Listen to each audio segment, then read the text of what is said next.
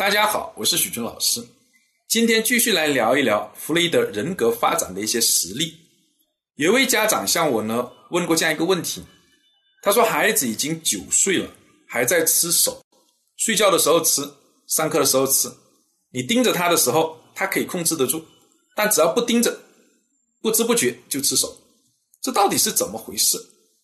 那大家如果听过了前面人格发展的这个阶段的内容。大家猜猜是哪个部分出了问题？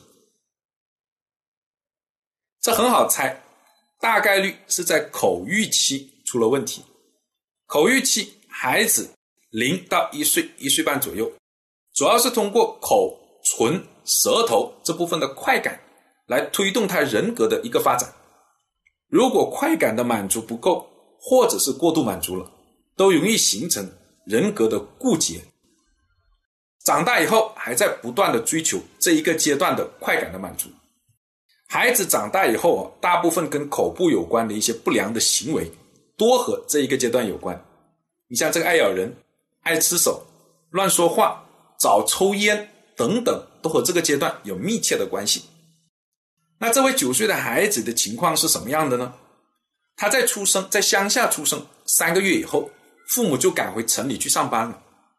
要很小呢。就开始吃手，这其实是呢，我们说吮吸母乳的一个变形。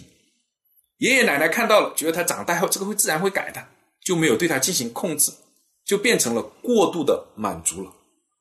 所以他的人格呢，就固结在这一个阶段，长大以后还在寻求这个部分的快感，自然而然就容易吃这个手。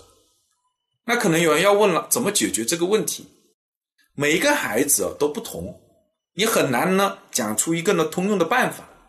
缓解、改善症状的方法是有的，比如说他吃手，你在手上呢放上一些他不喜欢的东西，涂上去，他吃了很不舒服，慢慢的吃手的症状可能就缓解和改善了。但是心里的这个固结还在，很有可能随着他的成长会变成其他方式的一种哦表现。你像呢早抽烟，甚至是呢到处说别人的是非，到处爱唠叨，喜欢呢批评别人等等。